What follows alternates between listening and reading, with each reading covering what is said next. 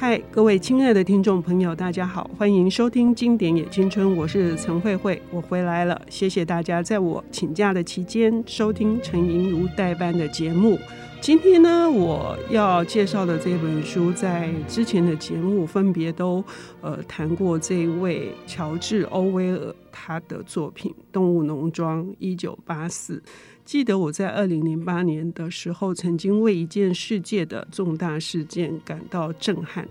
那一年的五月，缅甸发生的气旋风暴叫做纳吉斯。不久之后的报道知道，当场死亡了，陆续死亡了是三万八千人，而且有百余万人是呃失踪无家可归的。但是，当国际救援组织伸出援手，想要进入进行援救的任务的时候，却遭到当时的军政府的拒绝。想想看，这是一个多么可怕的景象！所有的消息都封锁了。那时候，我就在想，翁山书记你在哪里？今天我们要谈的这本书呢，跟乔治·欧威尔有关，同时也跟缅甸这个国家的历史跟它的现状有关。我们要欢迎卫城出版的总编辑以及作家张慧晶小姐。慧晶你好，慧慧姐好，各位听众朋友大家好。非常感谢你出了这本书啊，而且重新的出版之后又做了一些修订。呃，这本书是在缅甸寻找。乔治·欧威尔，这是一本怎样的书呢？嗯，这个作者其实是一个呃，常年住在亚洲，呃，他他在亚洲出生，然后长期的以曼谷为基地，在采访亚洲各地的美国记者。那当然就包括缅甸，而且他自己呢是精通缅甸文，他曾经在呃伦敦大学的亚非学院去学习过缅甸的语言。那这个艾玛拉金，他的名字叫艾玛拉金，其实是他的化名啊，呃，是因为他。去采访缅甸的时候，呃，很多访谈的内容其实可能，如果他的访谈者说出一些不利于当地军政府的话，都有可能会被遭遇一些不测。所以他为了保护这些人，所以他呃他就用化名啊，他就化名。所以他在这本书之中，用这个乔治·威尔这个人曾经生活在缅甸，好，而且写了关于缅甸的书，这样子的经历作为一个经纬啦，哈，然后来去描写。他现在的缅甸是一个什么样的地方？嗯，我们知道乔治·欧威尔他对于极权主义的这个在小说中的挞伐，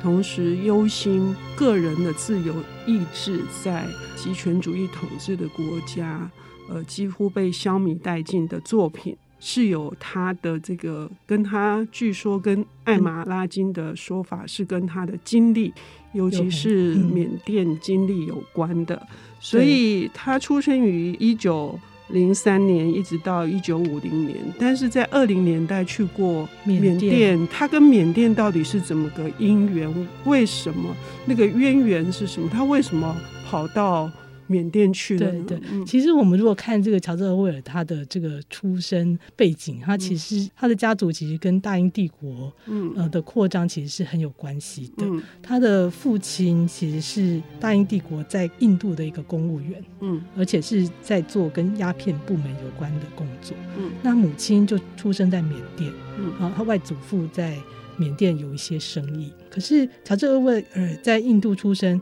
一岁的时候就被带回了英国，在英国受教育，受那个公学校的教育。当然，他家的环境没有那么好，所以他其实都是拿奖学金去念了伊顿公学等等这些学校。那因为环境没有那么好，但是其实又有这个大英帝国这样子的一个家族背景，所以他的出路其实就是去考帝国警察。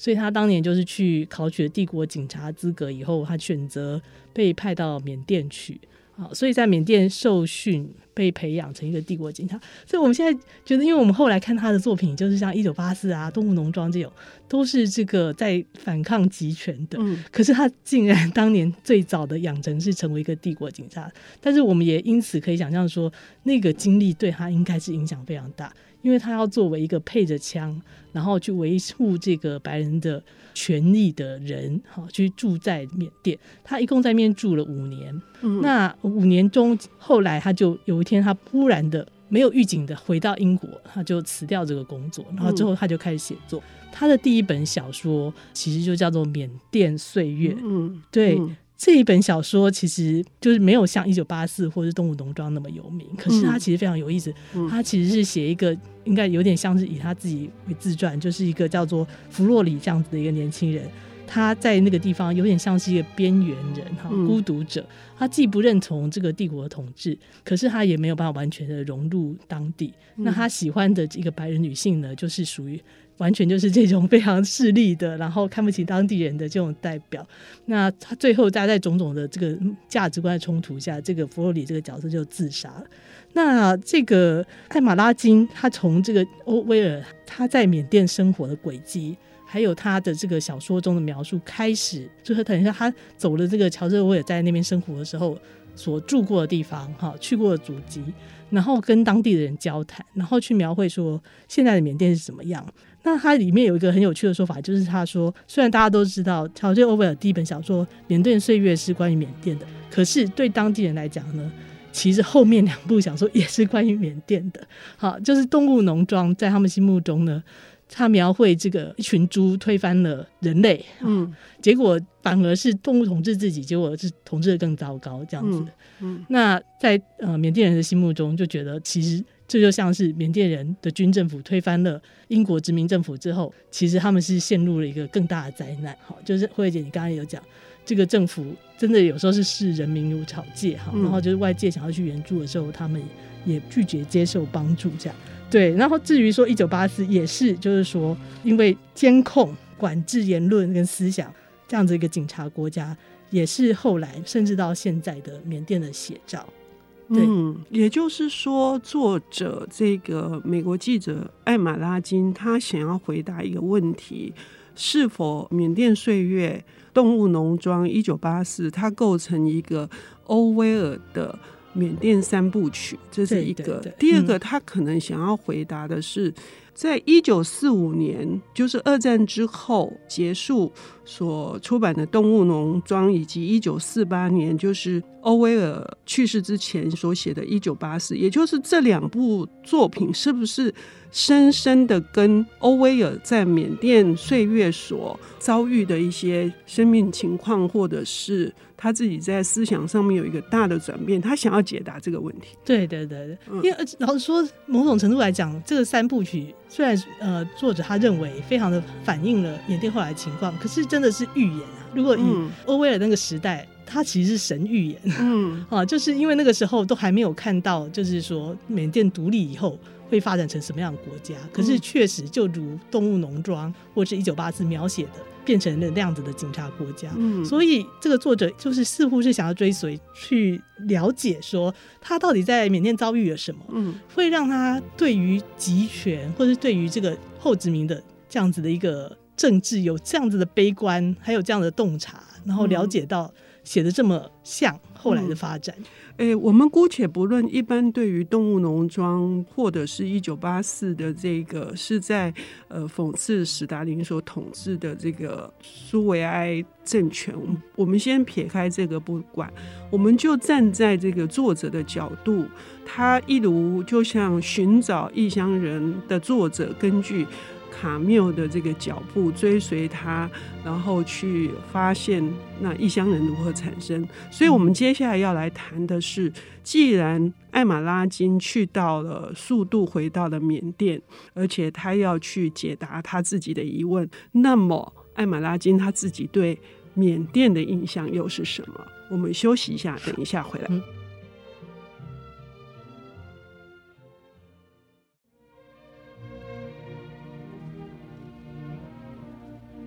欢迎回到《经典也青春》，我是陈慧慧。我们邀请到的领读人是未曾出版的总编辑，同时也是我非常欣赏的作家张慧晶小姐。她为我们带来的是这个世界的文学名家。我认为她的这个地位应该会。历久不衰到，是是很惊人，非常的惊人。那他的《动物农庄》跟《一九八四》，尤其《一九八四》还被村上春树拿来致敬，写了《E.Q. 八四》。对，嗯、那这本书正是一个向往而且佩服欧威尔的文学的一个美国记者艾玛拉金，他到呃缅甸去寻找乔治·欧威尔的整个历程。慧晶，你觉得这本书里面，我特别感受到他对缅甸的爱有一种非常的优美的、深沉的感情。对，他对缅甸的印象是很令人、嗯、很美的，对，很令人印象深刻的。对，就是这个艾玛拉金去到这个缅甸以后，如果你光是读他的很多对他风景的描写，或者他对他的人，嗯、他在那边碰到的人的描写，都觉得有一种田园牧歌式的优美哈、嗯嗯嗯，就是那个风景很美，然后这个人声鼎沸的市场。啊，然后闪闪发光的佛塔，啊他描写这种山间的这种老式的英式的车站啊，嗯，你都觉得啊，听起来看起来非常的美哈，嗯，所以他自己也是，就是他看着这个风景，他一开始是他说他很难想象这地方的人权是多么的差，可是随着他认识的人越来越多，他也可以感觉到跟他那些人对话的时候，他们有种种的保留，然后甚至是恐惧。对于他作为一个外国人来讲，如果他都不去看，呃，不去想，呃，他是很容易觉得好像仿佛一切都很正常。他有举一个例子，就是说、嗯、有一天他在饭店房间里面看一个足球转播赛、嗯，看一看他就觉得这个转播怎么卡卡的，呃，卡卡的时候就是有一些时间就是那个镜头就一直对着没有人的球门，嗯，但他但是他作为一个外国人。就没有意识到这个中间的问题是什么。结果第二天，他的朋友就跟他讲说：“你有听说吗？其实，在足球场发生的斗殴的事件。”他说：“没有啊，我整个晚上都在看足球赛，没有发生斗殴事件。嗯嗯”就是他没有这个敏感度。后来他的朋友才告诉他说：“你难道没有想到过是谁控制着？”这个转播吗，他控制着不要让你看到这些东西。嗯，所以从那个他就开始意识到说，其实他在缅甸所看到的许许多多东西都是被控制的。嗯，那确实如此，在他访问的过程之中，他就会发现军政府的这个手就是伸到各个环节，这样。嗯，那不但说很多人在被他访问的时候会露出担忧的神色，而且就是比如说他访问到一个老师，他就意识到说学校。呃，也是呃被控制着的，然后这个街景，甚至街景都是被控制的，就是某个地方曾经发生过示威抗议。那军政府就会把那个地方的人全部拆散移走到别的地方，嗯，把他们打散分配到别的地方去，那甚至把原来的街道都重新粉刷，换一个名字，嗯，就是真的像一九八四这样子哈，就是新语不断在制造新的历史，嗯，这样的一个情况，这是他他对缅甸的印象，就是一方面看到那种田园牧歌如此美的风景。但是里面发生的现实却是如此的，这个让人家完全是一个假造的现实，被政府所假造的现实，这样子。也就是说，这样子的反差，就是我们看到的，就如果你用观光客的眼光来看，这种异国的风情，你深深的被他的文字所打动。可是深埋在里面，是必须经过多次的去探访，而且跟当地的人们有所接触。他一再的类似田野调查式的这种，对，他同时也反思，因为他最后终是要沿着呃英国当时统治的乔治·欧威尔住过的地方，然后他的警察学校或者是他的宿舍，可是这一些也几乎都被破坏殆尽了。他也会在思考说，那么当时英国的这种统治。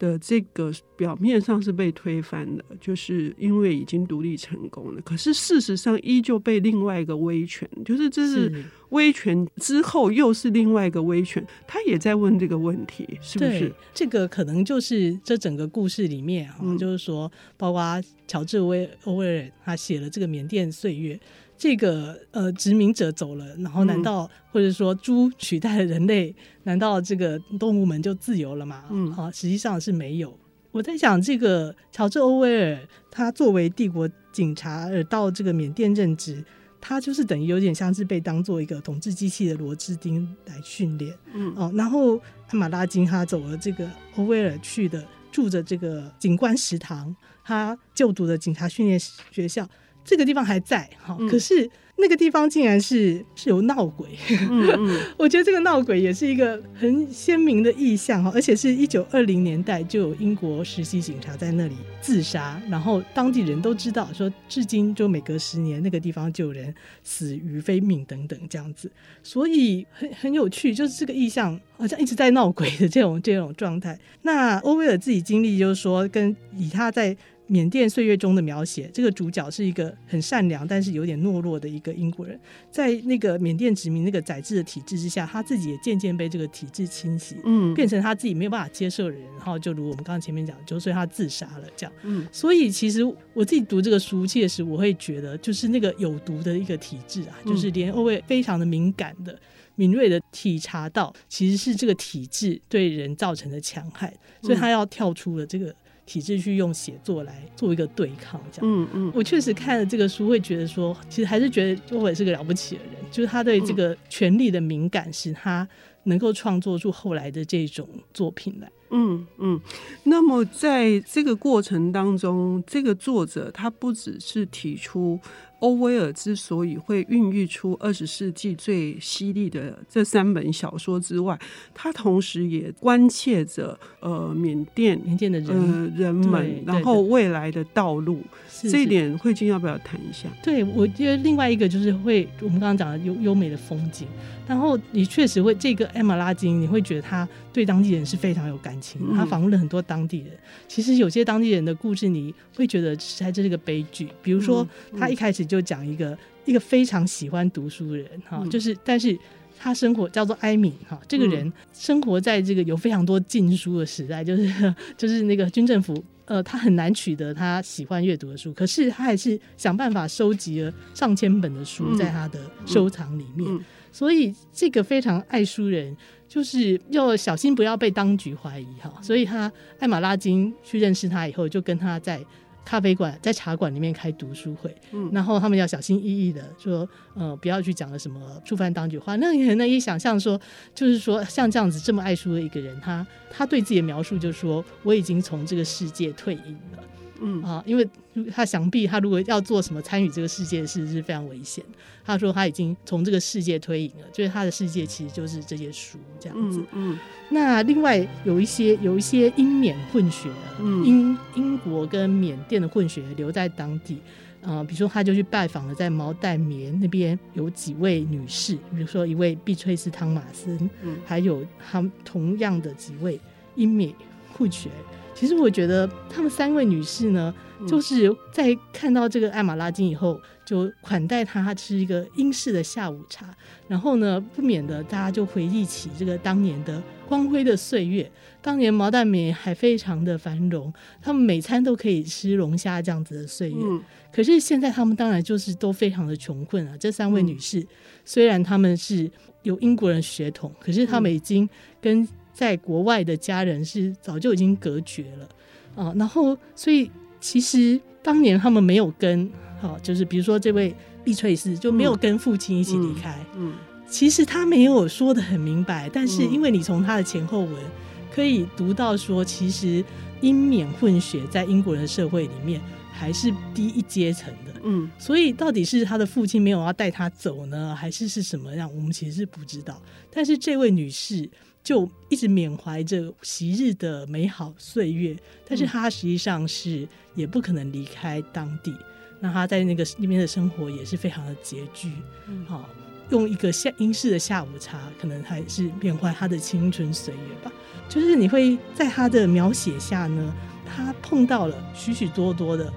在这个缅甸这个地方的人，每一个人呢，他们的生活不免都被这个军政府。卡的死死的哈，就没有自由这样的情况之下，嗯，对，所以呃，从慧晶的描述，我们可以知道，对于作者而言，他随着乔治·欧威尔的脚步啊，去寻找当年乔治·欧威尔是一个怎样的青年，